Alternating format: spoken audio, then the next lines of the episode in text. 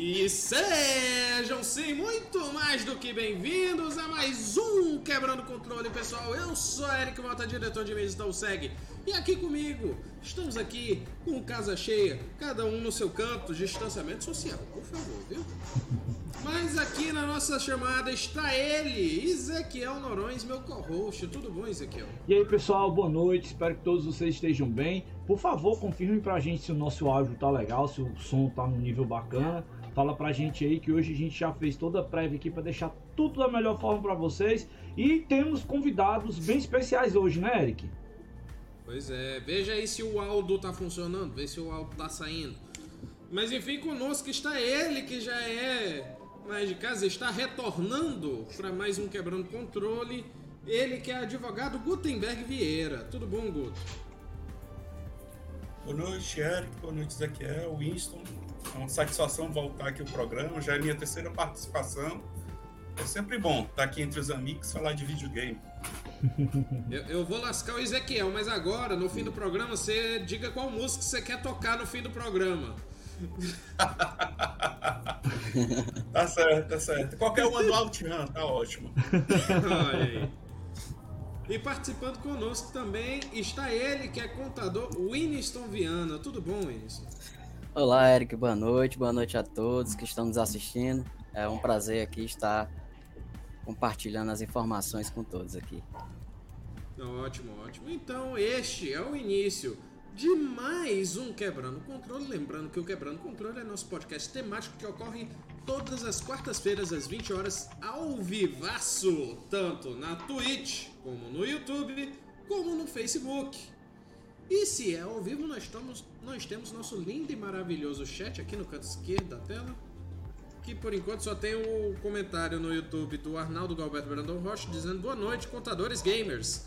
Se, será deduzir meus games no imposto de renda? Eita. Gastos vales. Voltou a deduzir como herança de familiar. eu gostei da ideia. Boa sugestão. Eu gostei muito da ideia. Rapaz, se for assim, eu também vou começar a deduzir. Porque. Seria interessante. É, seria interessante. No Facebook é que eu tô entrando agora para ver o chat, mas por enquanto parece meio vazio. É, por enquanto. Tá chegando gente ninguém, ainda. Mas o pessoal vai chegar. É que nem o Campo dos Sonhos. Se você fizer live, eles virão. Enfim, então estamos começando quebrando controle 114 impostos. Por que pagamos é, tão caro nos jogos? Bem, se tem uma coisa que atrapalha e muito na vida de quem joga é o preço dos jogos.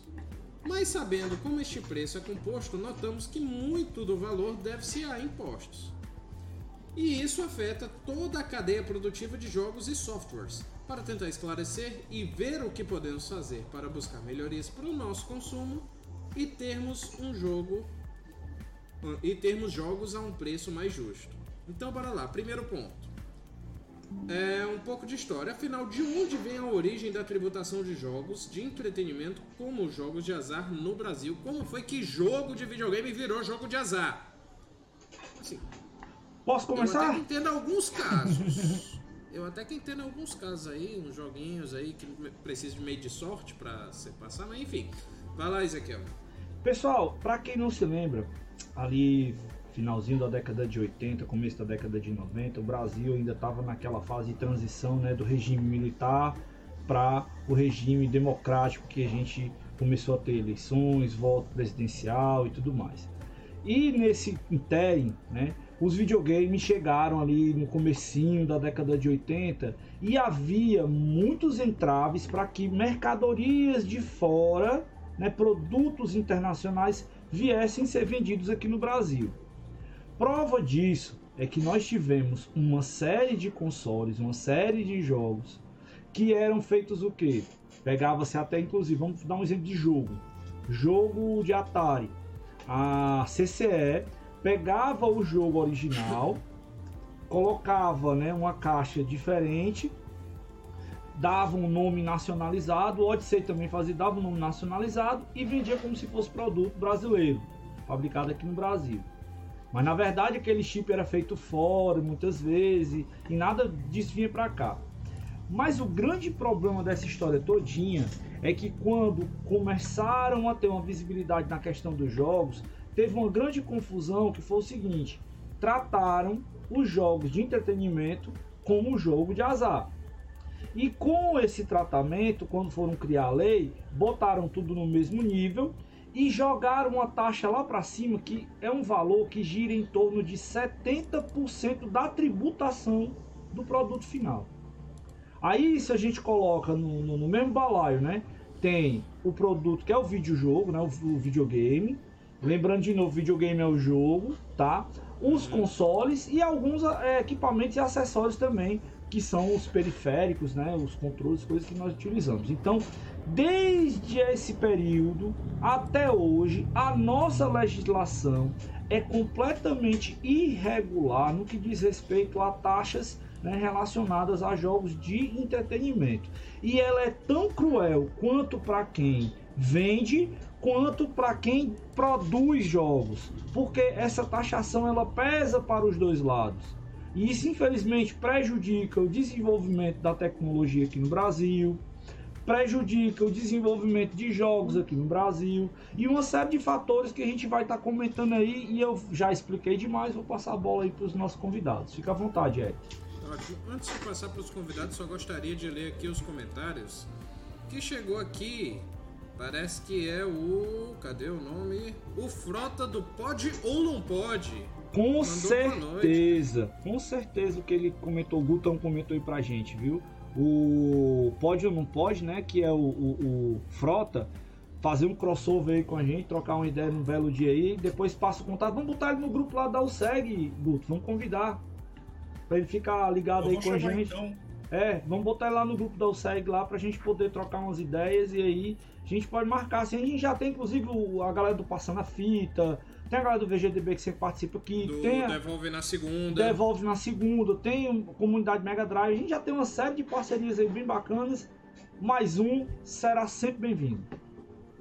Pronto, o Arnaldo colocou aqui complementando dizendo que para máquinas de jogos de vídeo as alíquotas do IPI caem de 30 para 20%. A gente vai já falar porque isso aí foi de 2019 para cá, teve umas quedinhas aí que aconteceram, a gente vai comentar. Pois é, e vou seguir aqui a, dito, a dica do Guto que colocou no chat do, de seguir o Pode ou Não Pode, que é um canal de retro games. Vamos lá. Então tá. Uh, então agora eu gostaria de passar pro Guto comentar um pouco sobre essa história de como videogame foi taxado como jogo de azar. Pode ser, Guto? Uh, boa noite todo mundo, né? A, a questão da, da, da, tributação no Brasil sempre foi muito complicada, né? Uhum. Inclusive agora está sendo feito um trabalho mais aprofundado para fazer uma reforma tributária mais abrangente, né? É, é, essa no momento que fez essa que a Receita Federal, eu acredito que tenha sido a Receita Federal que fez essa, essa determinação que jogos seriam considerados jogos de azar, aplicou uma tributação muito pesada, uhum. muito alta. E isso dificultou bastante o mercado. Eu acredito, até pelos comentários que a gente já fez, os documentários do, do, dos videogames, daquela época lá da, da reserva de mercado, né, o que o, que o que deveria ser benéfico acabou sendo acabou sendo um tiro pela culatra, né? Porque acabou foi fomentando a pirataria. Uhum. É, a pirataria acabou ficando, foi legalizada no nosso país nesse período. Isso aí a gente vai falar mais a pouco, mais adiante, né? Eu, é um, eu não diria nem legalizada, mas sim normatizada. Eu vou dizer para vocês o seguinte, tinha um videogame que teoricamente era licenciado, mas não era. Por exemplo, Muita gente fala, né, nos bastidores, que o Atari Polyvox ele não era um videogame licenciado da Atari. Só para vocês terem ideia do negócio como era sério. E aí a, a, gente vai falar mais adiante dessa questão do, do, da tributação. Vamos falar das alíquotas, então eu não vou pular etapas, né? Vou deixar Winston dar uma contribuição dele e, e vou aguardar para o próximo ponto da pauta. Um abraço. E aí, gente, boa noite, né? Eu sou novato aqui no mundo das lives, né? Estou participando pela primeira vez, é um prazer estar aqui. Espero estar contribuindo, né? Mas é isso, é como vocês estão comentando aí, né? Os impostos, eles sobrecarregam muito o preço do produto final, né? E nós, além dos impostos, nós somos sobretaxados também, né? Sim. Porque tem, tem a bitributação em alguns aspectos e em alguns produtos ela acontece, né? E aí o preço só sobe, só sobe, né? Uhum. Além do dólar, nós temos aí a, a questão dos periféricos né, internos, né, que também sofreram com essa pandemia. E aí muita coisa vem ocasionando para esses preços subirem, né? Eu fico, eu fico pasmo não só com a questão dos videogames, né? Que eu comprei também um, um Xbox Series S, né? O meu filho. E quando eu comprei no ano passado, eu não sei hoje quanto que está, mas foi R$ 2.600, né? Quanto que está hoje, mais ou menos? um pouquinho. Mas Diminuiu, isso, né? isso depende, porque eu já consegui ver ele de 2.000 e... 2000, menos de dois mil reais em promoção, mas ele tá na base de 2,300. Eu comprei de 2,499 na época. Pronto. É, eu comprei há um ano, em março. Não sei se foi logo no lançamento. Mas eu vi ele chegar a picos de 2,900, depois baixar, né? Então, essa oscilação prejudica tanto para nós que estamos querendo comprar, como para quem está querendo vender também, né? O, o, fornecedor ele fica assim, ó. O que, o que fazer, né? Que é impostos, hora sobem, impostos, hora descem, é decretos sendo sancionados, é decretos sendo é, feitos à torta e à direita. Aí não existe uma, um, um, direcionamento que a gente possa seguir e possa dizer, ó, isso aqui vai servir até final de 2022, até final de 2023. Então essas mudanças acontecem, os impostos acontecem, mudanças é, a todo instante, né? O Guto aí que trabalha aí, é advogado, ele percebe bem isso aí também. E é isso, gente. Vamos para frente que aí tem mais conteúdo para todos nós, né?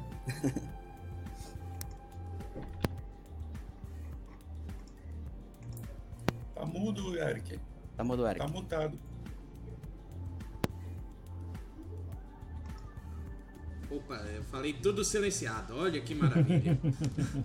Mas antes de continuar, dá boas-vindas para Gabriel BR Games N. Seja muito Grande Gabriel acompanhando a gente aí. Um abraço, meu amigo. Filho do nosso amigo Winston. Ah. É a família, a família chegando junto aqui da nossa live. Família Viana vindo em peso para o programa. Bem, uh, o Arnaldo Galberto Brandão Rocha também botou na Twitch já as partes e acessórios dos consoles e das máquinas de jogos de videogame em que as imagens são reproduzidas numa tela, os impostos reduz de 22% para 12%. Segundo ele, o segmento industrial de games está em constante ascensão. Isso publicado em 3 de agosto de 21. E continua, o que atrapalha muito o avanço de tecnologias no Brasil o Imposto sobre Produtos Industrializados, o famoso IPI, que incide sobre produtos industrializados nacionais e estrangeiros. Suas disposições estão regulamentadas pelo Decreto 7.212 de 2010. Bacana, Arnaldo, trazer essas informações aí. Já já a gente vai destrinchar isso aí com mais calma. Pessoal, tem, ó, só para adiantar, ter até planilha tá certo? Para poder demonstrar para vocês como é que é a composição de preço. O negócio aqui tá organizado hoje. É Gustavo Augusto. Ah, tá. Uh, pode ou não pode? Mandou aqui um, por favor.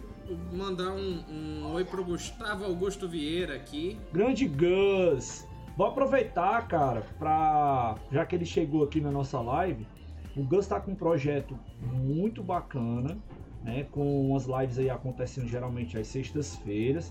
O nome do projeto dele, né, é um projeto que é roda de conversas. Ele com, traz comunidades e, e, pessoas que representam essas comunidades. E na sexta-feira, às 20 horas, no nosso mesmo horário aqui, eu vou estar lá com o meu amigo Gustavo, conversando com ele sobre cultura gamer. Então, fazer o convite aqui para vocês. Depois eu vou postar isso aí lá nas mídias sociais da UCEG para vocês acompanhar. O projeto é Teias de Cultura, tá? O nome do projeto do Gustavo. Interessante, interessante. Então não percam aí o projeto aí do nosso querido amigo Gus. Ele disse, jogos da Nintendo são caríssimos. Pois é, mas... Ele tava bem assistindo a Direct agora e não se emocionou vamos... com, com, as coisas que saíram. Já que a gente falou de jogo da Nintendo caro, vamos discutir. Quanto e que imposto a gente paga nos jogos atualmente? Vou começar com o Eniston.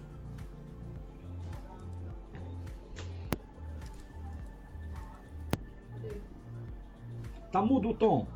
Hoje o negócio tá meio brabo aqui, os microfones estão dando piso na gente. tá. Então, é, essa questão do, do, acompanhamento né, dos jogos e dos consoles, é, até eu tava falando com Ezequiel um pouco mais cedo, né? É, é bem complicado, né? Porque a questão tributária ela incide independente do valor. É, o imposto ele incide independente do valor. Ora ele está um pouco mais em conta, né? A, vamos supor, é 5%. Ora ele pode subir para 10%. Vai depender de uma classificação internacional. Essa classificação internacional, ela justifica ou não a implementação do aumento ou a diminuição desse percentual, entendeu? eu não sou muito entendido eh, nessa questão dos periféricos e quais são os menores ou quais são os maiores que são mais bem. No nível é, mais detalhado, né, Tom? De você pegar detalhado. e dizer, ó, o tipo tal, tem a tributação X, mas para mais... possibilidade, para tipos diferentes de segmento, há tributações diferentes, né? Assim? Há tributações diferentes, há segmentos, né, diferentes assim como os periféricos, né? Tem periféricos que usam é, os componentes que são taxados mais ainda. E tem periféricos que usam componentes que, que têm menos. Eu não, não, tenho como lhe dizer quais são os, os, que são mais nem os que são menos. Se eu não me engano, mas existem. A lei de informática é de 95. Se eu não me engano, é 2000, 2005. Não sei. Eu sei que existe um projeto de lei, que é a lei de informática, e a partir disso, todos os. tem a parte de software e periféricos né, e, e componentes que foi colocado, que também é taxado diferente dos jogos. Jogo também sendo, mesmo sendo software, alguns componentes né, de hardware que, que são colocados nos jogos também estão dentro da mesma visão como pode ser considerado como computadores, são taxados diferente. São taxados diferentes, exatamente. E, inclusive, uma coisa importante que eu lembrei agora: quando o produto é nacional, ou seja, se esse, eu tenho um produto nacional que é usado dentro do periférico, eu vou usar o nome console, talvez até fique mais fácil, né? Eu tenho uma peça lá que ela é produzida nacionalmente, mas o console ele usa uma peça internacional, essa peça que é produzida lá fora e é colocada no console, ela a taxa dela aumenta. Eu não sei se há aí um incentivo para a produção nacional por parte, né, da indústria nacional, mas existe isso também. Assim como vice-versa, né? Pode acontecer também. E Tom, especificamente, especificamente assim, se eu vou pegar, eu vou comprar um, um console aqui, tá? tem tá. três, quatro impostos assim que são mais evidentes que a gente consegue perceber. E que impostos são esses? É, hoje nós temos os impostos federais, né? Que é o IPI, IPIS e COFINS. E temos também o imposto estadual, né? Que é o ICMS. Então esses são os impostos principais que incidem aí na, na tributação do, do console, no caso. Só para vocês terem uma noção, né, esse, esse ponto que a gente está colocando da conversa agora, eu tô até me intrometendo um pouco mais, porque a gente já estava no briefing falando disso. Inclusive, eu vou puxar a lebre agora, porque o Guto vai comentar depois aí. Para vocês verem como é bagunçado o negócio aqui no Brasil. Quando você vai lá para fora, que você vai pagar um imposto, você vê na prateleira o produto no valor bruto dele, no, no valor líquido dele, né, sem imposto. Você vê lá, ele está lá sem imposto. Aí quando você vai pagar, na nota fiscal sai o valor do imposto que você vai pagar. Né? Então, aqui a gente vai ter e é um valor único. Por exemplo, lá em Portugal é o IVA. Lá nos Estados Unidos eles chamam de tax, né? Então você vai pagar. E outra coisa, tem uma curiosidade bem legal. Quando você viaja para o exterior, você compra um produto lá, como você não é cidadão daquele país e aquele dinheiro que você está colocando lá, né, não é, vai ser usufruído para você como imposto. O que é que acontece? Quando você chega na alfândega do, do, do, aeroporto, na alfândega não, tem uma área lá do aeroporto específica que você pode recolher de volta, se você levar o comprovante, recolher tudo que você pagou de imposto. Porque o imposto ele só faz sentido para o lugar onde você vai usufruir daquele pagamento. Aquele tri... É por isso que o nome é tributo, o nome correto que deve utilizar é tributo e não imposto. Imposto é a taxa. O que você paga é o tributo para poder você colocar para o governo né, e o governo fazer o uso fruto disso para converter isso em serviços, converter isso em é, é, melhorias para a população melhorias. daquele lugar, daquele país, tá? Só para fazer um adendo aí. Vai lá, Gutão. Aliás, perdão, terminou, Tom? Sim, sim, a gente vai continuar nas próximas. Show. é, é, só fazer um adendo, né? Que o, tributo é o gênero, né? Imposto faz parte, é, o imposto é um dos tributos, né? Tem, Perfeito. Tem a taxa, que é um tributo, o imposto é um tributo, a contribuição é outro tributo, então o tributo é o gênero, né? E cada um vai ficar, dependendo do fato gerador, vai ser o imposto, por exemplo, como o Winston falou, do, do, produto industrializado. Então, só em um produto ser industrializado já gerou um imposto, né? Mas voltando o, o assunto, até o Rafael perguntou aqui a questão do PIS e do COFINS, né? É, o PIS e o COFINS é um, é um é um, um, um, tributo federal. O PIS é um programa de incentivo social, se eu não estiver enganado, é isso. É, é, é o programa para integração social. E o COFINS é uma contribuição é, do financiamento da Seguridade Social. Os dois, os dois tributos somados né, dá 9,25% da alíquota. É, a gente fez uma planilha que eu acho que vai ficar mais claro para a gente mostrar para as pessoas o, quais são os impostos que nós pagamos, né? E ela até está separada do, da, da, seguinte forma: se o produto eu se eu estou importando esse produto como pessoa física, você consegue ver as tarifas que você vai ter que pagar pela Receita Federal, que está do lado esquerdo, e já quando o videogame já foi nacionalizado, ou seja, a empresa já importou o videogame, já está comercializando aqui no Brasil, os tributos são outros. Então você percebe que não há um, um, uma, uma homogeneidade desses tributos. Eles vão variar conforme o valor, conforme as, o, o, o, o, console, qual é o tipo do console, o valor daquele console. E, mas eu acho que vai ficar mais fácil ou melhor, menos confuso uhum. para as pessoas verem quando tiver a planilha. Pode botar, Ezequiel, a planilha é para a gente ver? É o Winston que está com ela aí para projetar. Pra ah, gente. é o Winston que está com a planilha. É. Coloca aí de novo, por gentileza, Tom.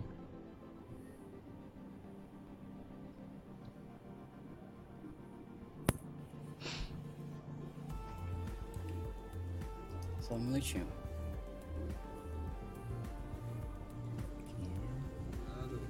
gente sabe que às vezes é complicado. Lembrando que os impostos, é, quando a gente vai fazer uma importação como pessoa física, né? É, sendo um videogame, a gente vai pagar o imposto de importação, que vai ser determinado pela Receita Federal, de acordo com a, com a categoria que você encontra. Pronto, aqui eu acho que aqui fica bem claro. Ó. A gente pode ver aqui do lado esquerdo é como se a gente fosse importar como pessoa física, seguindo a cartilha da Receita Federal. Deixa eu só fazer é... uma explicaçãozinha aí, Guto, do que é da historinha que a gente vai contar, né? Falou. É, você Isso. sai daqui de Fortaleza e vai lá para o Miami. Aí quando você chega lá em Miami, tá certo? Você vai comprar o preço do produto. Aqui a gente vê, ah, 499 dólares. Não. Você vai pagar 520, aproximadamente 528 dólares. Por quê? Porque lá você vai pagar um imposto na hora de algo em torno de 6% do valor do produto total. Que a gente colocou na continha aí, tá certo? Então, isso é como se você estivesse indo viajar. Se você for fazer a importação, é outra história. Porque você vai fazer pagar a taxa de importação e ainda vai pagar mais os tributos daqui do Brasil. Tá certo? E ainda tem mais. Quando você viaja, você tem um limite para você poder comprar e ser isento da taxa de importação. Então, neste caso especificamente, como vai ultrapassar o valor do produto 528 reais na compra, possivelmente você será taxado. Certo? Não, Ezequiel, foi, foi feito recentemente, a partir desse ano. Agora, foi para mil já. internacional é de mil dólares. Ah, valeu, obrigado. É porque quando eu viajei algum tempo aí era 500, agora já tá para mil. É, esse, Aí já, já dá pra trazer, Zé Dá pra, oh, dá pra trazer, dá pra trazer ele e o, e o Xbox agora. Mas é, é, isso aí. Então você não paga a taxa de a taxa de importação. Você vai pagar apenas o valor que você pagou lá. Então pode ser vantajoso. Mas por que, que ainda não é totalmente vantajoso? Porque o dólar ainda não está ajudando. A gente vai chegar já já lá nesse ponto também depois que a gente for falar disso. Mas vai lá, continue meus amigos, explicando. Pronto, no, no exemplo da esquerda, tem aí o cálculo do PS5, o dólar está sendo cotado a 5,30, a gente pegou a taxa de cotação 5,30, aplicou a, a, conversão direta, os 6% da taxa, então um produto iria custar 2.803,38 de reais, né? Só que quando você está importando esse produto, você vai pagar 20% de imposto, imposto de importação. Então seria R$ 560,68 de imposto de importação. Além disso, por ele ser um produto industrializado, você paga mais 30%, que vai para 841,01 centavos. Além disso, por ele vai, como ele vai circular no estado, o estado vai cobrar 18% de ICMS. 18% de ICMS é o ICMS daqui do Ceará, porque lá em São Paulo é 25% o ICMS de é, é, o imposto de ICMS lá em São Paulo. Ele vai variar de estado para estado, que é o ICMS, se eu não me engano, se eu não me engano, não. Ele é um imposto federal ou estadual, estadual. e quem vai determinar a alíquota do, do ICMS é o governo do estado, né? No caso, o, o, aqui não foi determinado que seria de 18%. Além disso, tem o PIS e o COFINS que eu falei no início, né? Que seria de 9,25%. Então você perceba que, pelo nosso cálculo aqui, mais de 50%, 56%, não é isso? É isso. Seria uhum. de impostos, né? De impostos, isso. Então, o videogame, o PlayStation, a gente comprando, importando, seguindo a cartilha da Receita Federal como uma pessoa física, nós pagaríamos R$ 4.968,99, quase 5 mil reais. Do lado direito, a gente tem o mesmo caso, que é o mesmo PlayStation 5, o mesmo valor que a gente chegou a, na, na, na conversão do dólar, a 5,30, né? Só que esse produto foi nacionalizado. Ele não foi, ele não está sendo fabricado aqui nem nada, mas ele foi nacionalizado. A empresa, a, a fabricante, no, caso a Sony, trouxe o videogame para o Brasil e nacionalizou. Então a alíquota diminui, ela cai. Os impostos federais agora vão chegar a 28%, 28,85%, que daria mais ou menos R$ 808,78 e os impostos estaduais, eles não se alteram, porque é só o ICMS. Então, ele seria R$ 504,61. Então, esse videogame nacionalizado custa para a Sony R$ 4.116,77. Então, ela, quando ela está distribuindo esse videogame para as empresas, para a Magazine Luiza, é, para os magazines em geral, né? É. Isso, os magazines em geral. Os magazines vão ter esse preço e eles vão colocar o lucro deles em cima desse preço. Então a gente já pode ver logo é, é, que a margem também que a empresa vai ganhar é uma margem relativamente pequena. Porque se ela vender a R$ 4.600, ela está ganhando aproximadamente um pouco mais de 500 reais, ou um pouco menos de 500 reais. Ela não chega nem a 10% de lucro. Veja que o imposto federal é três vezes o lucro da empresa, sendo que o governo não fez nada. Ele só pegou aquele, ele só pegou aquele dinheiro. A, a empresa fatia. gastou com, é, a empresa gastou com marketing, gastou com funcionário, gastou com site para ela vender o produto e ganhar menos de 10% de lucro. Aí é, essa que é a grande é, é, é, problemática da gente. Nossos impostos, eles não são racionais, né? Eles chegam a ser, é, é, é como um colega meu já disse anteriormente, o nosso maior sócio de um, de um empresário é o governo, sem te ajudar com nada. Majoritário. Ele, ele, isso, ele joga os, ele já faz a tributação, muitas vezes é muito mais alta do que teu lucro, sem ter o risco nenhum da atividade. Eu acho que aqui essa planilha fica bem clara como é, como é difícil a, a, a situação, como, é, como a, a, nossa carga tributária é bastante elevada. Uhum. Muito bom, muito bom mesmo. Exatamente. Ezequiel vai querer comentar alguma coisa ou eu puxo comentário? Não, puxa comentário, por favor. O Ezequiel botou aqui para destacar dois comentários do YouTube. Gabriel BR Games N disse o que teria que acontecer para os consoles ficarem baratos no Brasil? Ixi. isso é aí, isso aí eu vou fazer o seguinte. Eu vou pedir pro meu amigo Gabriel, tá certo? Segurar aí a série que ele tá querendo assistir, as coisas que ele tá querendo. A gente já roubou, roubou o pai dele aqui um pouquinho também. Mas segura aí que. Ah, lá pro finalzinho a gente responde essa sua pergunta. Ótimo. O outro comentário, Gustavo Augusto Vieira comentou aqui. E como funcionam as regras para os jogos digitais, que são desenvolvidos e distribuídos em alguns países e consumidos em outros? Bom, essa é boa. Essa daí é. Eu vou começar aqui para depois os meninos pegarem a ideia. É, a gente estava vendo, né, na, tem, um, tem uma, um projeto de lei, aí agora eu vou mencionar que a gente vai colocar inclusive no link lá do, do, do vídeo, certo? Esse projeto de lei, ele busca tirar os impostos com relação aos jogos e também, deixa eu até ver aqui na íntegra né, a, a, a proposta, tá? A proposta se resume no seguinte: é fazer uma emenda constitucional para que ela possa reduzir né, a taxa de, de imposto dos jogos a zero. Negócio bem, bem, bem é, é, é como é que forçado mesmo. Então, por que, que eles argumentam isso? Porque, primeiro, no que diz respeito a desenvolvimento de jogos no Brasil, há pouco ou quase nenhum incentivo para desenvolvimento de jogos. Então, o cara faz o jogo aqui e exporta esse jogo, ele só vai ganhar dinheiro vendendo na quantidade, porque se ele for tentar ver com relação a, a ganho tributário, ele paga como se ele estivesse desenvolvendo software aqui Sim. no Brasil. Então a carga tributária incide pesado e não há incentivo para que esse cara tenha o desenvolvimento dentro da cadeia da economia criativa para poder ter apoio e suporte para poder fazer isso. Então já começa o problema daí, tá certo?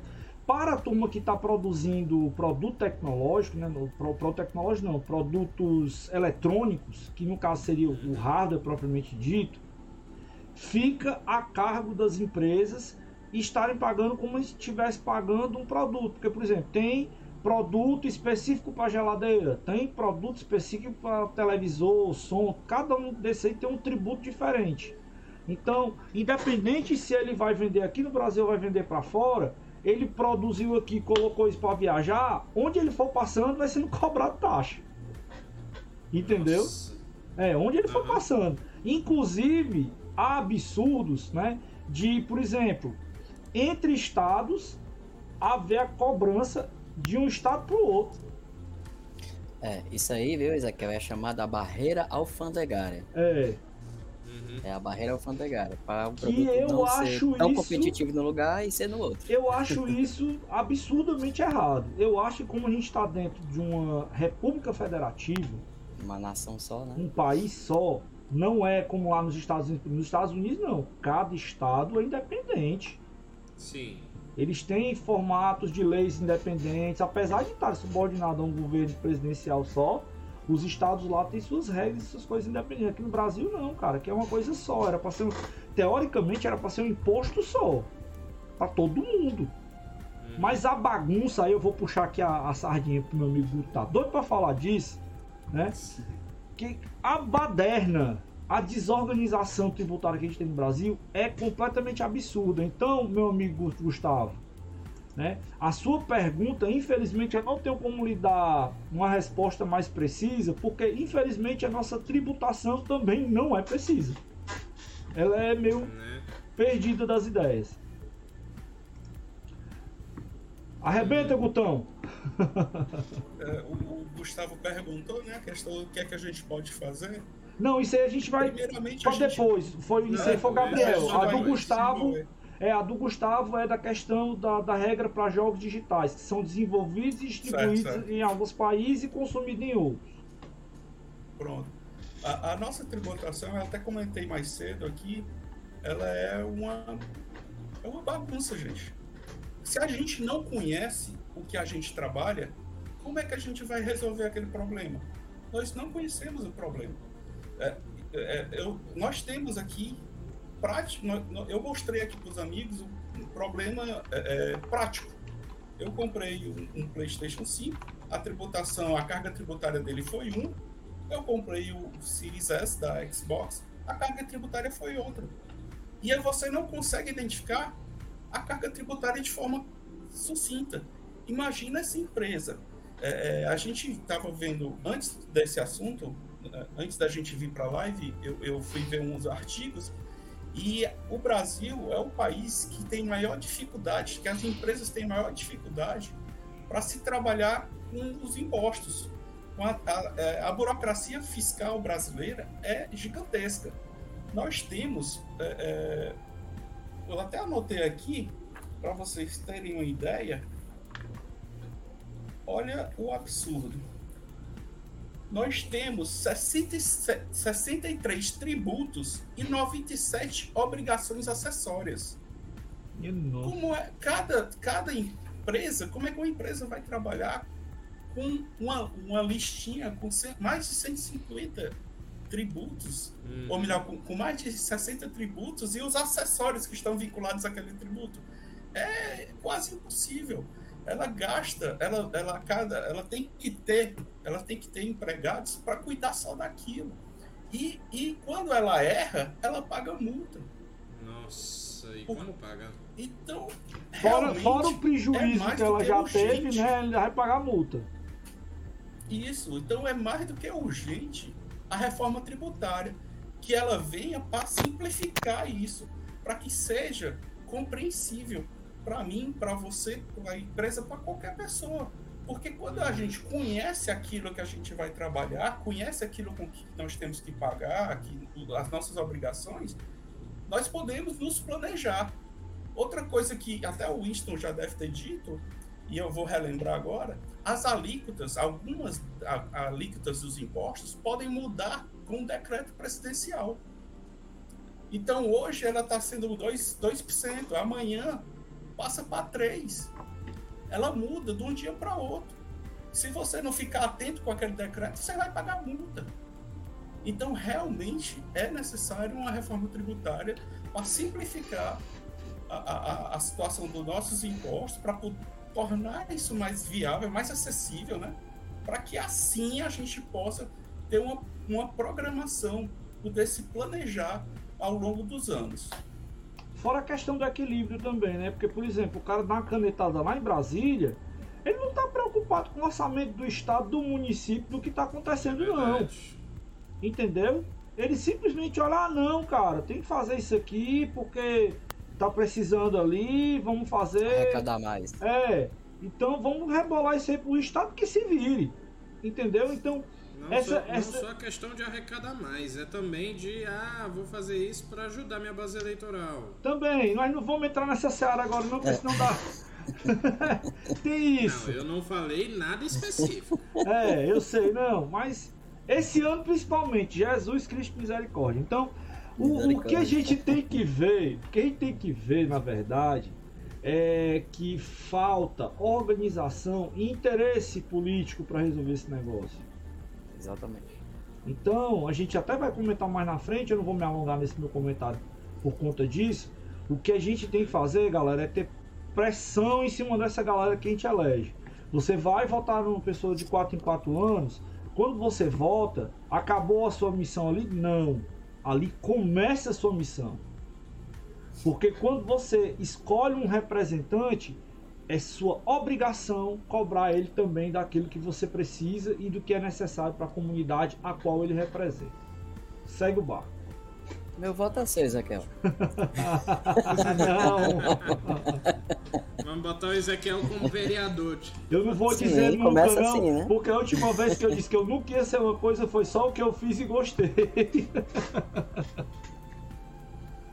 O, o Arnaldo aqui veio também na mesma onda. Inclusive, muito boa pergunta, Gus. Ele elogia também a pergunta do Gus e pergunta: Existe diferença entre comprar mídia física e digital? Existe, né? Na verdade, porque são tratados como produtos diferentes. Um vai ser o puro software e o outro vai ser o software encaixado ou encaixotado. Uhum. Então, o software encaixotado, é como a gente chama de software de prateleira, ele tem um tributo específico. Já o software vendido online, né? Ou seja, que ele é só a mídia baixada, é outro tributo. Então, com certeza tem diferença. Uhum. Ótimo, ótimo, ótimo. Então, bora avançar aqui. O dólar sempre influencia no valor dos jogos? Essa eu vou começar pelo voto. Eita! Infelizmente, o mundo do, do, do entretenimento né, é, todo, é, é, é todo baseado no dólar. Né? É, então, no meu entender, subir o dólar, sobe o, os nossos jogos, sobe os nossos consoles, sobe tudo, sobe o frete. Né, que é o frete, porque quando sobe o dólar, sobe o custo do combustível, o custo do combustível automaticamente interfere no, no frete do, daquele produto. Então, tudo do, do, desse ramo do entretenimento está atrelado ao dólar. inclusive do, inclusive o nacionalizado, né, Guto? Porque o nacionalizado ele vai ter algum tipo de processo de manufatura que vai ser feito aqui que pode ser influenciado pelo dólar também e papoca do mesmo jeito. Isso a gente, na, na mesma planilha que a gente apresentou antes, a gente usou como referência o dólar 5,30, né? Ah, mas a, até três semanas atrás o dólar estava beirando aos seis reais. Hum. Olha como a diferença que isso acontecer. E, né? e então, tá uma, realmente... uma, uma instabilidade tá uma gigante. É, tá uma instabilidade isso, gigante, a gente tá, não tá uma sabe. oscilação muito grande. E é, é, o que está acontecendo que o dólar está baixando de preço aqui é a questão dos juros do Brasil que hoje estão ficando entre os mais altos do mundo. Então, está trazendo investimento, internacional, então entra dólar no país, né? Então começa a ter mais oferta de dólar, consequentemente ele baixa de preço. É, então a alta de juros faz com que o dólar é, diminua também de preços aqui no país, né? Então se, se porventura houver uma guerra, como está agora Ucrânia, né? É, prestes a acontecer entre a Rússia e a Ucrânia e vai envolver Deus os países queira que não. Se tiver, nós é, estamos... Tomara que isso não aconteça. Vai, vai ter uma instabilidade econômica global. Então o hum. dólar pode ir para a estratosfera. É, estourar, né? Estourar. Eu ia falar de e tudo isso que a gente fez. Isso tudo que a gente fez, todo o planejamento vai por água abaixo, né? Então, toda essa questão dos juros pode subir mais ainda para poder combater essa instabilidade internacional. Mas vamos torcer para que não aconteça nada disso, para não atrapalhar nada da gente. Eu, o meu entendimento é que o dólar interfere, interfere muito. Inclusive os estúdios brasileiros, né? É, eles uhum. vão para o exterior para poder negociar. No, sim, sim. Salvo engano. Não é isso, Ezequiel? Como é os, e os, os, Estúdios nacionais sim, negociando lá fora. Sim, sim, sim. E a, e a negociação é em dólar. Em dólar. Inclusive, então, inclusive a, a, existe né, hoje o intercâmbio de profissionais. Por exemplo, tem empresa que está aqui, como a gente trabalha hoje num ambiente globalizado, muita gente trabalha no home office, tem gente que trabalha aqui no Brasil, tem gente que trabalha lá fora. Então, é, eles convencionam, inclusive, até a fazer pautas né, de, de pagamento nivelado pelo dólar. Por conta do, do, do, dos profissionais que eles detêm, entendeu? Das pessoas que estão envolvidas no processo. Senão é. a mão de obra nossa fica muito barata também, né? Exatamente. É. Eles tentam fazer esse patamarzinho ali estabelecido, porque senão eles. eles é justo. Eles é, desnivelam demais a coisa, desmerece o profissional daqui né? E perde com o profissional de fora. Então tem que haver um, um, um balanço aí na história para poder fazer. Então, uma das estratégias que eu já vi a 11 empresas de software e também de desenvolvimento de jogos é que eles têm um patamar ali baseado no dólar, né? Para a pessoa que é de fora para cá e também tenta encostar, né? E fazer alguma forma de nem que seja porque tem o, o, o Tom sabe isso melhor do que eu, que infelizmente a gente tem muitas empresas que fazem isso por fora, né?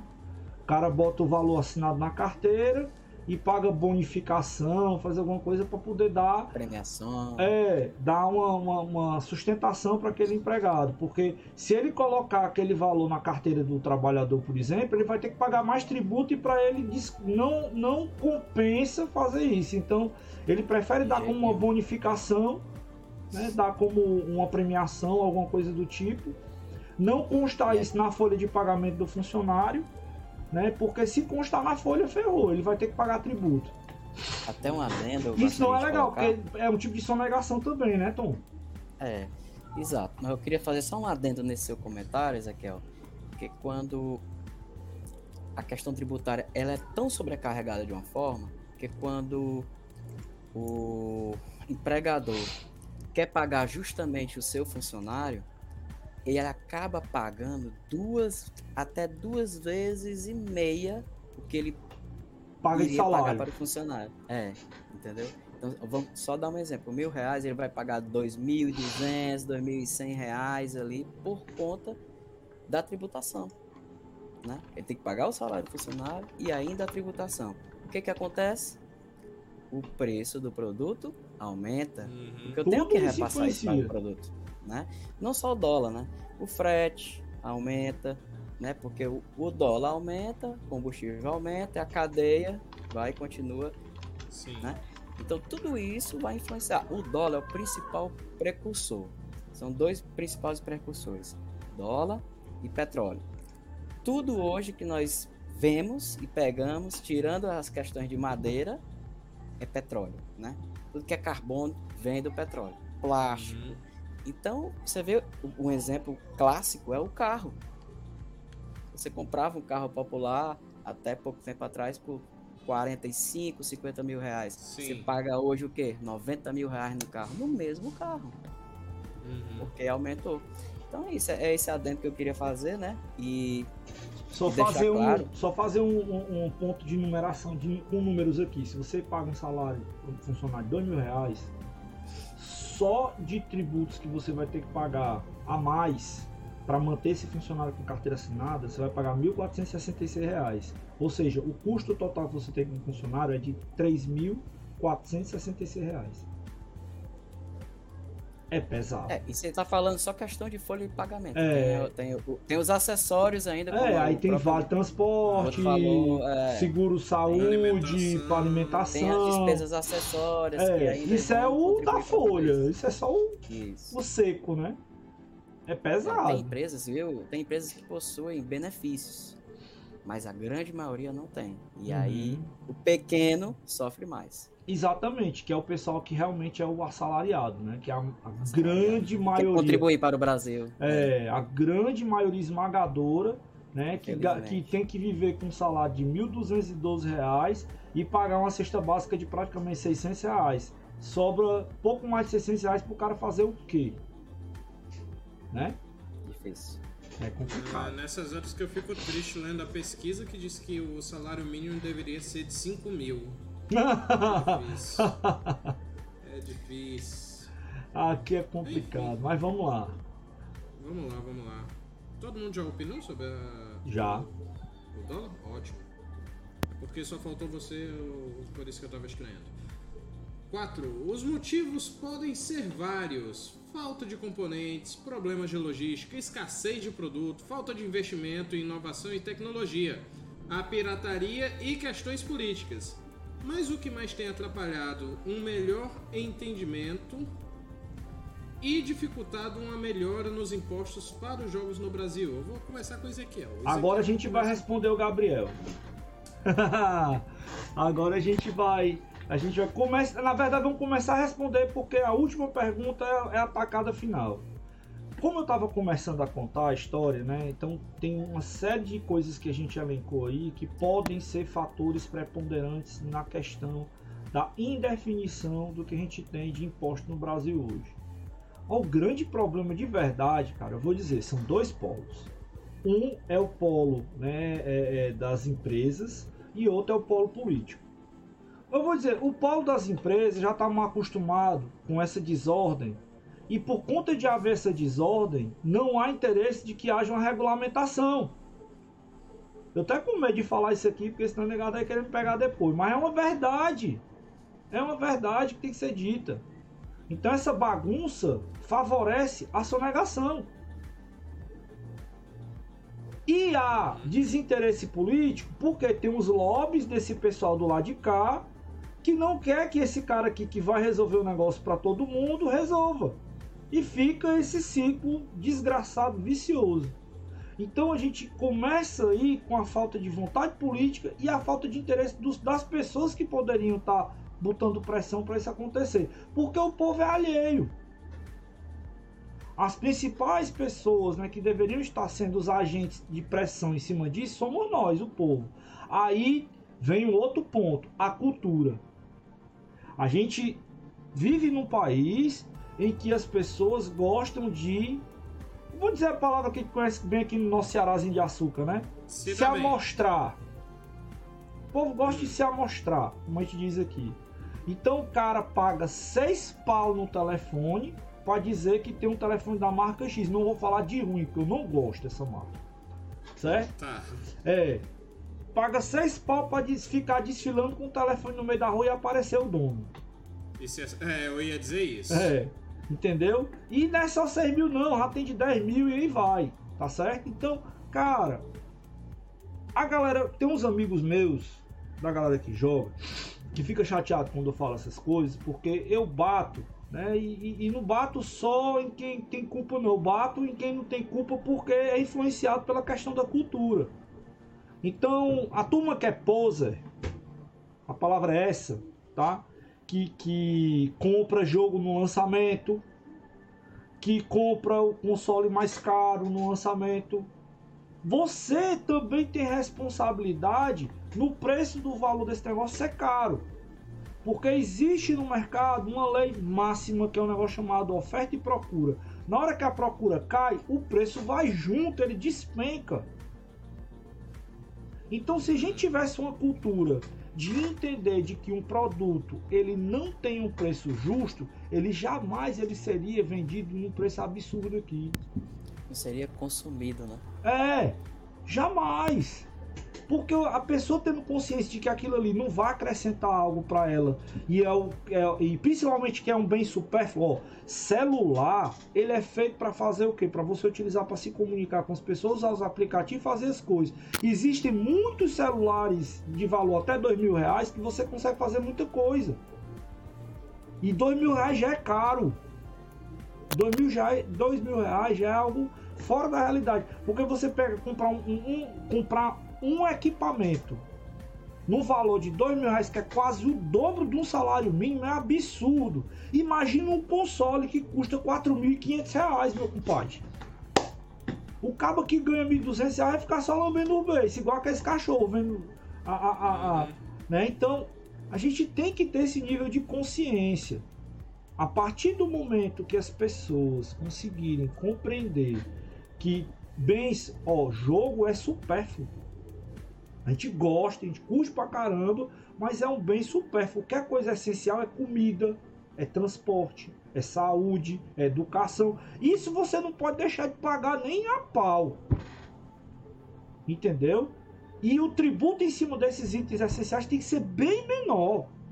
Porque são exatamente o nome disso, são itens essenciais. Se você botar um tributo muito alto, você vai diminuir a necessidade das pessoas por conta da falta de dinheiro para consumir o básico. Então a gente tem que ter essa visão e compreender essas questões, e a partir daí a gente vai ver que tem uma problemática muito grande. E como diria o sábio Didi, a solucionática disso, né, a, a, a Didi Maravilha, né, antigo jogador aí do, do Atlético Mineiro, ele criou esse termo a solucionática, ou seja, a solução ela parte da boa vontade, principalmente dos nossos políticos que são responsabilidade nossa passa a bola. Ótimo. Winston, se quiser comentar. Não, só fazer um adendo aí com relação à, à questão política, né? A vontade política, ela, ela tem que acontecer para tudo isso melhorar, né? E essa herança, como o Ezequiel bem colocou, é uma herança maldita, né? Podemos dizer assim, que vem desde a da época do Império, né? essa cultura, né, que nós herdamos, essa herança, para mudar vai demorar ainda um bocado. Mas a gente tem que começar, né? Nós temos que se interessar mais, né?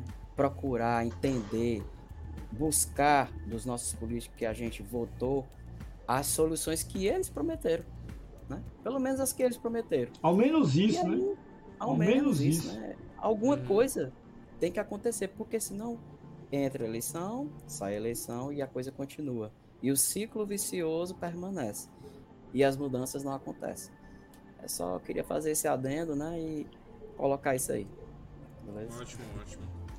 Antes de passar a palavra pro Guto, ler aqui o comentário do YouTube. O Pode ou Não Pode disse que a última vez que ele comprou o jogo no lançamento foi em 2013. Hum, esse é do meu, viu? e ele acha que foi Bioshock Infinite. Conservador, né? Esse é do pois meu. É, não, eu tô estragado. A última vez que eu comprei foi ano passado. Foi? Foi, foi ano passado. E foi o Revillage que eu comprei para fazer live. Eu vou ser, eu vou ser sincero, o último jogo que eu comprei no lançamento foi o, a, a DLC do Horizon Chase, do Ayrton Senna. Foi pré-venda que eu comprei, mas outras coisas eu não me lembro ter comprado pré-venda não, faz muito tempo. Ou eu pego uma promoção, eu vejo, eu fico, eu sempre geralmente espero. Vou dar um exemplo pronto, exemplo de hoje, de hoje. O jogo Iron Man eu vi lá na BGS 2019, joguei lá e tudo, a última vez que a gente foi, né? Foi lançado 2000, final, meio de 2020 pro final de 2020. Ele custava 180, parece que 180 era 200 reais. Paguei 44 conto hoje no jogo. Então é por aí, mais ou menos, que a gente faz as coisas. Não, uh, eu me enganei. A última. Ah, não. A pergunta foi no lançamento, tá? Mas a última compra de jogo eu me lembrei agora que eu comprei, me dei de presente de virar de ano. Porque Resident foi atrasado pra Natal. Não. Foi o. The Witcher 2 e The Witcher 3. Ah, é verdade. Eu comprei um a 19 reais, eu acho, e o outro a 25. E os dois edição completa, com DLC e tudo mais. o Guto tá com a cara. Eu tô com medo do que ele vai falar agora. Vai lá, Guto, se garanta. Não, tá tranquilo. É, assim, o que eu fico. O que, depois do que vocês falaram, não tem muito o que acrescentar. Talvez uma reflexão. É, nós quatro somos pessoas que, que, temos acesso às informações, né? somos pessoas é, instruídas e a gente não sabe precisar quanto nós pagamos de impostos. Imagina o pessoal mais humilde. O brasileiro pessoal, médio. O brasileiro médio, né? O trabalhador. A gente, a gente não tem ideia do, do, do nosso custo, né? Das, das, do custo real que o, que o tributo faz nas nossas vidas. E então, muitas vezes, pelo desconhecimento, é, a gente não vai em busca de uma maior, de uma cobrança. É, então eu acredito que por conta que aí nesse assunto, nesse quesito, vem a questão da educação. É, nós nos educarmos, falta uma educação. É, é eu acredito que poderia ter uma educação maior, uma educação financeira, uma educação é, é, uma, alguma coisa de, de cidadania na escola, para que a gente tivesse a, a, a noção da nossa participação naquele país, da nossa contribuição com aquele país e quais são os nossos deveres e quais são os nossos direitos. Eu acredito que essa questão da educação poderia ser algo, é algo também que nós deveríamos é, é, deveríamos ter mais, né? E claro, como vocês já falaram, hoje nós pagamos muito caro por conta de uma crise política. A crise política do nosso país, que já perdura por muitos anos, faz com que a nosso PIB fique pequeno, fique baixo, a arrecadação ela cai em relação aos custos que o país tem. Então, não se iluda, o imposto não vai diminuir enquanto a arrecadação não aumentar, porque as obrigações do, do país permanecem as mesmas. Então, a gente, a gente pode fazer uma, uma como já foi dito anteriormente, nós podemos até fazer uma, uma reforma tributária para tentar é, diminuir esses impostos, para tentar colocar ele de forma mais simplificada, mas a gente não está vendo, pelo menos no futuro próximo, eu não vejo uma redução da carga tributária do nosso país. Pelo contrário, eu vejo é, um aumento da carga tributária. Porque se ele não cresce, se não há um crescimento do, do PIB né, do país, consequentemente não há uma maior arrecadação e, consequentemente, a gente vai ter que arcar com as nossas despesas correntes, né, as despesas do, do país. Né? Infelizmente, desse aspecto, eu sou bem pessimista. Eu acho que não vai haver uma redução aqui dos impostos dos games tão cedo. Sim, sim. Infelizmente, eu tendo a concordar. Menos que eh, mudem o regulamento, não vejo também como vai diminuir essa, é, esses impostos. Gabriel BR Games Zen comentou: o Brasil é um dos países que o povo paga mais impostos. E para onde vão esses impostos? Para o bolso político? Assim, eu diria que sim, mas em parte eu sei que não. Mas enfim. Não vou comentar, ó. Sem comentário. Porque assim, é, vamos lá. Vamos ser crianças. Eu vou chamar de partilha para não dizer outro nome. Vamos, vamos esquecer a situação política ah, e vamos ser inocentes. Para que, que você paga imposto? Para o Estado poder usar esse dinheiro para pagar serviços básicos o Estado se manter, promover, né? O Estado uhum. se manter e gerar serviços para as pessoas, né? Gerar serviços e melhorar também sua estrutura. Tá? Por exemplo, é, compra de equipamentos novos para o hospital, pagar, pagar professor, melhorar a estrada, distribuição de, de distribuição de é, como é que chama? aliás, melhoria sanitária. Melhoria sanitária, poxa, muito necessária. Melhoria sanitária, uma série de pra quem acha, que Para quem acha que melhoria sanitária não é necessária, eu convido aqui a conhecer o canal da C. aqui do pertinho de casa, viu? A gente faz um tour maneiraço por ele. E recomenda-se levar desodorante nas, ou algum corpo no nariz que vai, não vai ter odores muito agradáveis. Vic Vaporub se você é, tem um estômago sensível. É, odores não são muito agradáveis. também, né? Não, mas isso é até bom. Enfim. Ai, ai. Bora lá. Os preços altos, mesmo ainda com a redução dos impostos, estão fazendo muitas pessoas pensarem melhor. E houve realmente impacto real nos preços? Hum, isso aí vem falar da questão lá do, das reduções do IPI Sim, que a gente teve recente, é. Que, Só para avivar aqui a história, né? O governo atual fez três reduções de carga tributária com relação aos jogos. E a gente já mostrou que dentre o universo de impostos que a gente paga, o IPI é o que menos incide é o que talvez tenha um impacto não tão significativo com relação ao todo que a gente tem. Então as três são o seguinte, ó. A primeira foi em agosto de 2019, em que o IPI de consoles foi de 50 para 40, de acessórios de 40 para 32 e o de jogos com tela incorporada, como por exemplo o Switch, foi de 20 para 16. Cara, 4%. de redução de IPI é uma bala pipe. Se você for. Culpa de quem? Culpa é. de quem esses 4%? Do Guedes? Pois é. Então, aí depois de um ano, passou um ano, né?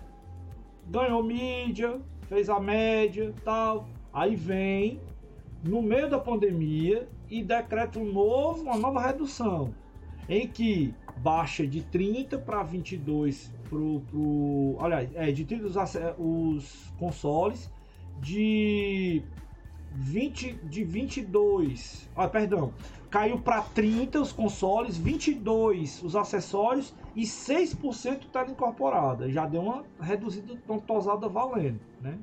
Prova uhum. tanto é que isso refletiu principalmente no Switch, aquele mais compacto, né? O, o, o Lite. O Switch Lite. Refletiu, baixou bastante o preço dele, inclusive.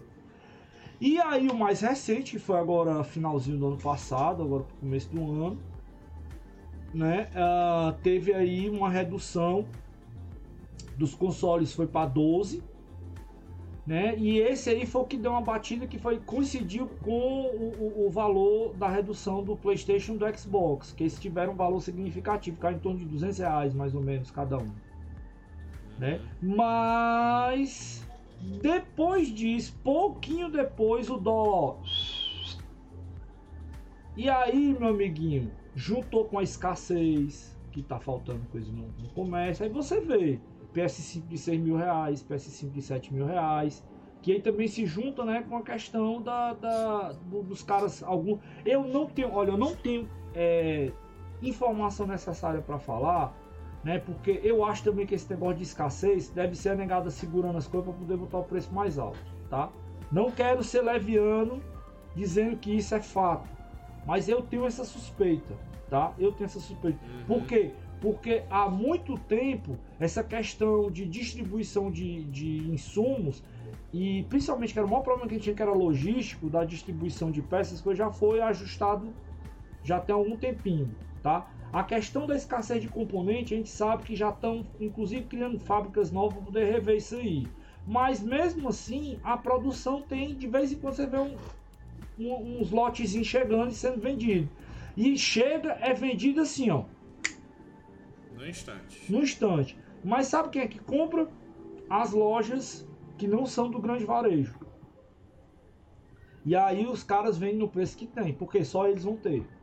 Aí o cara tira a margem de lucro em cima disso aí. O que deveria também ser organizado, né? E, e, e, a reforma tributária poderia pensar nessas coisas também. Se um produto tem uma faixa de preço, se alguém vender acima demais daquela faixa de preço, incidir em cima daquilo ali. Mas as pessoas não conhecem a lei do consumidor, as pessoas desconhecem né, dos seus direitos e também não dão atenção para isso, só liga para o consumismo. Aí eu conheço pessoas que pagaram R$ 6.500 em PS5, pô. Isso é absurdo. Tá certo? Então a gente tem que repensar essas coisas, tá? Passando. Uhum. Quiser completar é, é, a gente teve essa redução, né? Essa redução, ela só incidiu em um único imposto. Aí vimos que tem cinco, né? Cinco que incidem nos consoles, então elas, houve uma redução somente em um deles. É,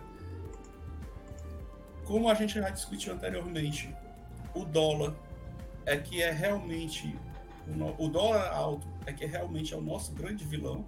Porque se o dólar tivesse custando 4,50 até cinco reais não teria esse, esse aumento tão grande do, dos valores do, dos equipamentos.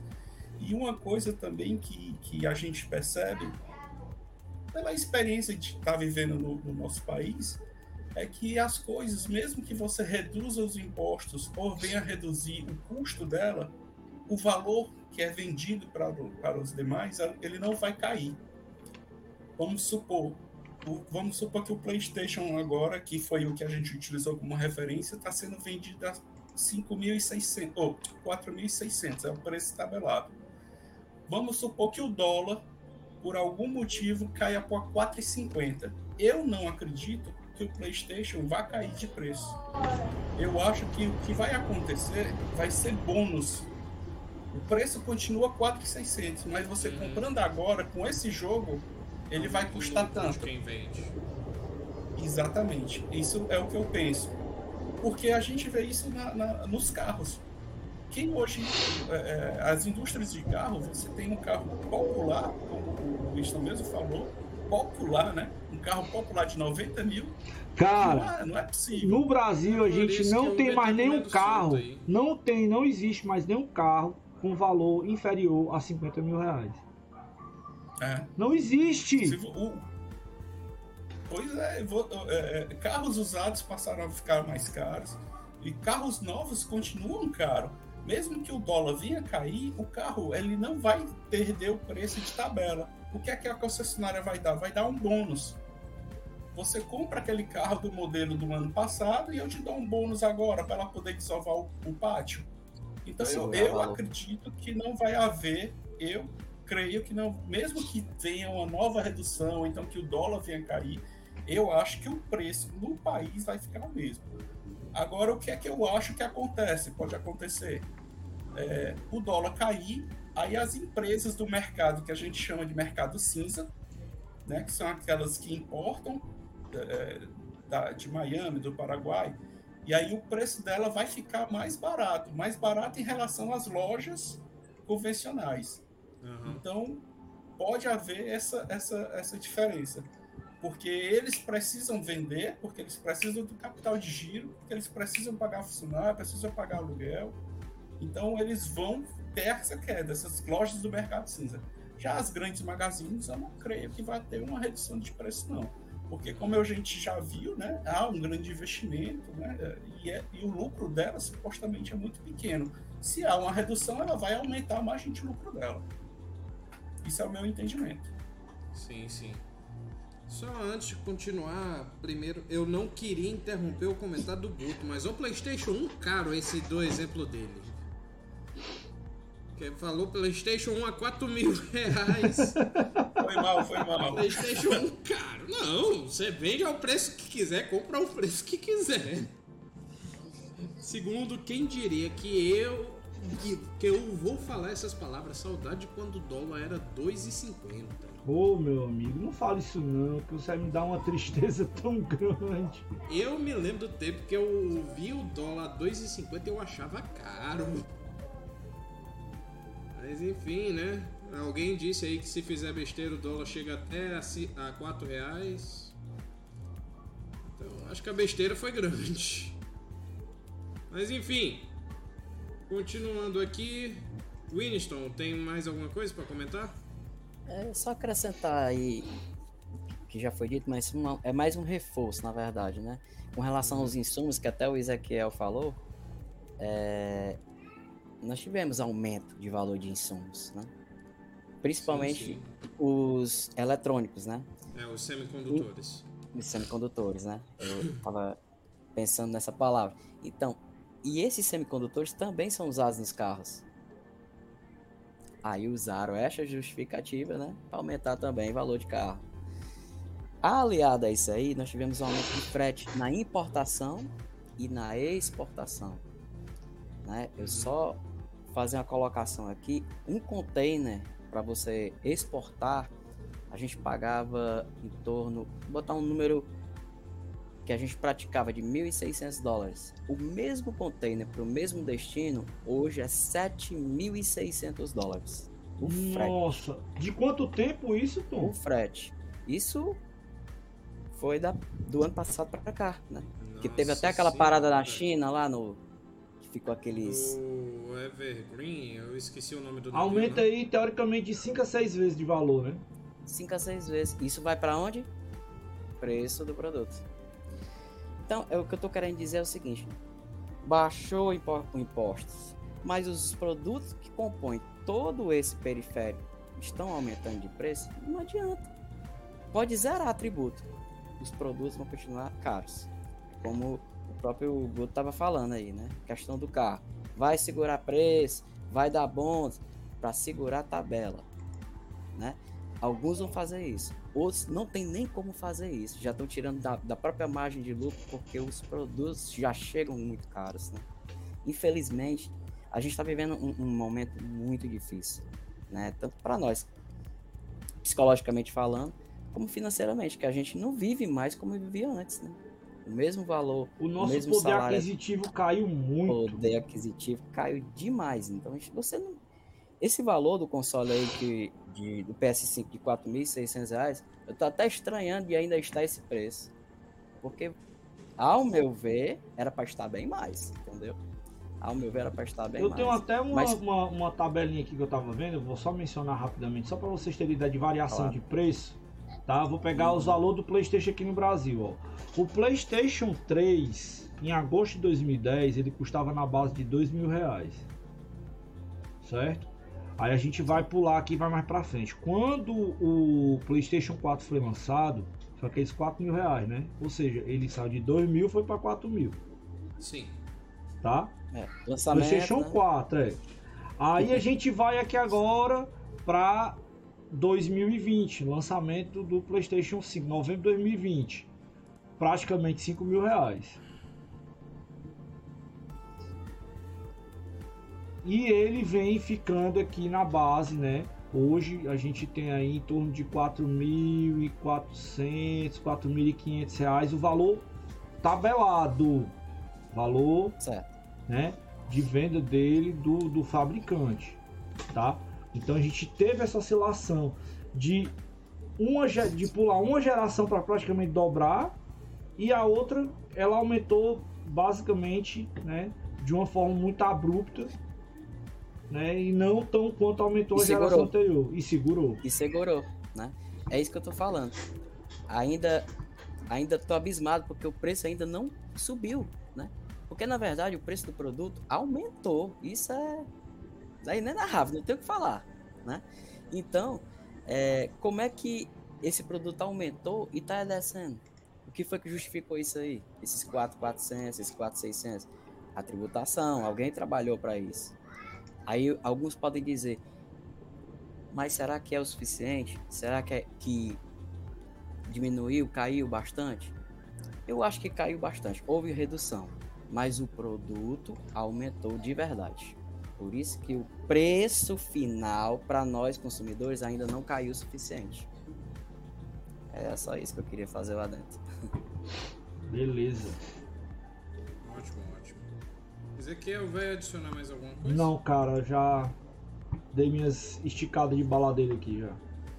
Bora lá. Então, é, o que, que a gente pode fazer para que esse cenário de preço abusivo e imposto alto possa melhorar?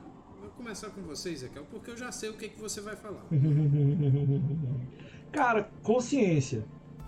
Consciência de quem consome, consciência de quem lhe representa, que são os políticos consciência das pessoas que estão envolvidas no mercado, para poder pressionar né, e poder fazer com que essa regulamentação, né, essa organização tributária no Brasil possa acontecer. Eu acho que se nós não nos conscientizarmos e conseguirmos fazer com que haja essa mudança, dificilmente as coisas vão, vão melhorar para a gente aqui no Brasil, cara. É por aí o caminho. Guto, o que, que você acha que a gente tem que fazer para diminuir esses preços abusivos aí dos jogos? É, eu acredito que acho que deve ter, como, como é, é, já foi dito, né, o mercado de games hoje ele é maior do que o mercado de cinema e de música juntos. Uhum. Ele é um mercado que só cresce. É, um videogame há 30 anos atrás que fazia sucesso vendia 50 milhões de unidades, que seria o Super Nintendo, né? Hoje Sim. o Switch passou de 100 milhões. E nós temos muito mais pessoas jogando, né? Jogando no celular, jogando em nuvem, jogando no computador, jogando nos consoles. Então é um mercado muito promissor. E eu entendo, assim como também é, é, muitos entendem, que o mercado do videogame está atrelado ao mercado de tecnologia e inovação.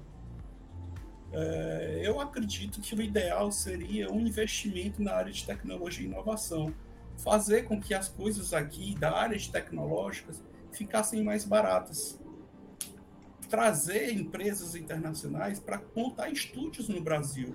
A gente tem estúdios da, da, da Ubisoft na Europa, no Canadá. Por que não um aqui do país, no Brasil? Tem um estúdio da Ubisoft lá na Índia, né?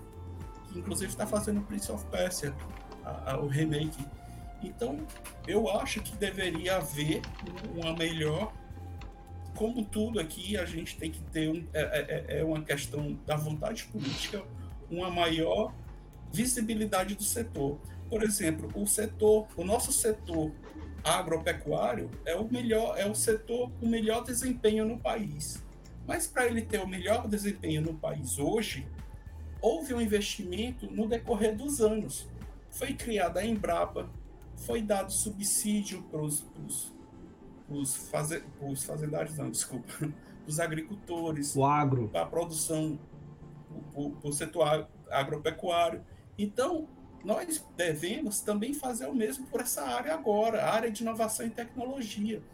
É, é uma área inovadora, é uma área que, que vai trazer grandes é, é, é divisas para o nosso país, vai gerar empregos de qualidade, né? porque não é um setor extrativista que, que você que, que precisa de uma mão de obra menos qualificada. Pelo contrário, tem que ser uma mão de obra qualificada. Então, eu acredito que nós já estamos é, perdendo tempo. Como é, é eu, vi um, eu li um artigo da OCDE, o país, o Brasil, é dos, dos países que fazem parte da OCDE, que o, o Brasil ainda não faz, ele é o que Sim. menos investe em tecnologia e ciência.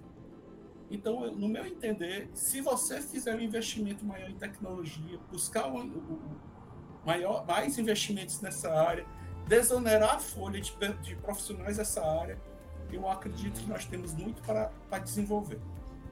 Temos, temos. A gente perde muitos talentos para fora. Ah, sem falar, e, e, sendo, se a gente for voltar, só, só um adendo, desculpa estar me prolongando, agora, indo mais específico para a área do games, existe uma PEC, que é um projeto de emenda da Constituição número 51, que está tramitando no Senado que se ela passar, ela vai isentar toda e qualquer tributação na área de games e consoles, porque ela vai ela, é, a, a, proposta da emenda é fazer com que os games e os consoles sejam considerados produtos culturais e por ser uhum. produtos culturais eles não sejam mais tributados como é hoje. Então imagina Sim. essa tributação que a gente viu agora inteira de 46% cair para zero desde que a empresa se estabeleça no nosso país, desde que ela monte videogames ou jogos no nosso país.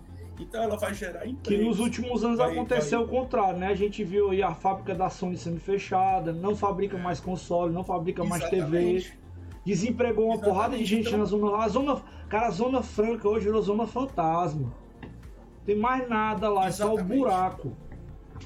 Se você traz esse investimento para cá, desonera essa situação, você cria uma rede de, de produção de componentes, cria fábricas, desenvolve uma rede de assistência técnica que tem que ter, fomenta o mercado, o comércio e o mercado, fomenta os estúdios que vão criar para aquilo. Então é só um círculo é, é virtuoso, só temos a ganhar. Então é uma PEC, eu tô, tô de olho nela. Quando tiver alguma coisa, ela, ela só não foi adiante ainda por conta dessa reforma tributária, mas eu acredito que depois dessa reforma tributária, ela, ela é algo que a gente deve ficar atento, que deve pedir para que ela passe. Eu vou colocar no é chat aí para galera. De 2017. Eu acho que eu acho que me alonguei demais, falei muito. Não, tudo bem, tudo bem. Winston, quer comentar o que, que a gente pode fazer para amenizar esse que, preço? Eu acho que o Gu aí foi muito feliz nas palavras dele, né? E o Ezequiel também. É, eu acho que o consumo é, é, é, muito influenciador nessa, nessa questão, né? Principalmente a questão dos jogos, né? Porque se há um consumo exacerbado, eu não tenho como puxar preço, né? Eu não tenho como baixar preço. Aí vem a questão, como já falamos anteriormente, né? A oferta e a demanda, né? Então, isso funciona muito bem, né? O capitalismo, ele funciona dentro desse esquema aí perfeitamente. Se não tem tanto consumo, o preço ele vai tender a baixar. Então, eu acho que é por aí, né? A questão do incentivo cultural no nosso país, né, os fomentos dos insumos. E é isso, eu acho que é por aí. Eu acho que a gente começando por aí já é muita coisa. Nossa, já é muito bom mesmo. Bem, então é isso. Muitíssimo obrigado a todos que participaram aqui no nosso chat. Mas um obrigado especial aos nossos convidados que disporam do seu tempo para participar. Começando com ele, Winston Viana. Muitíssimo obrigado. É hora das considerações finais e do jabá. Eu que agradeço aí participar aqui pela primeira vez, né? Fiquei até nervoso aqui, é. acontece, acontece. estar participando, mas é, agradeço. Foi muito bom, cara, foi muito bom. Valeu aí. E agradecer também a, a participação de estar aqui com vocês, né? Que são, é um assunto que para mim também é bom, né? Além de ser um. Eu não sou consumista como o meu filho, mas eu, eu gosto também. Né? e é um prazer estar contribuindo aqui com um pouco que eu sei. Né? É isso. Ótimo, ótimo. A gente que agradece você ter vindo. Muitíssimo obrigado também a Gutenberg Vieira. Muitíssimo obrigado, Guto. A satisfação, sempre é bom falar sobre videogame, né? Eu gosto demais. E é, é sempre bom os encontros que eu tenho aqui com no, o SEG.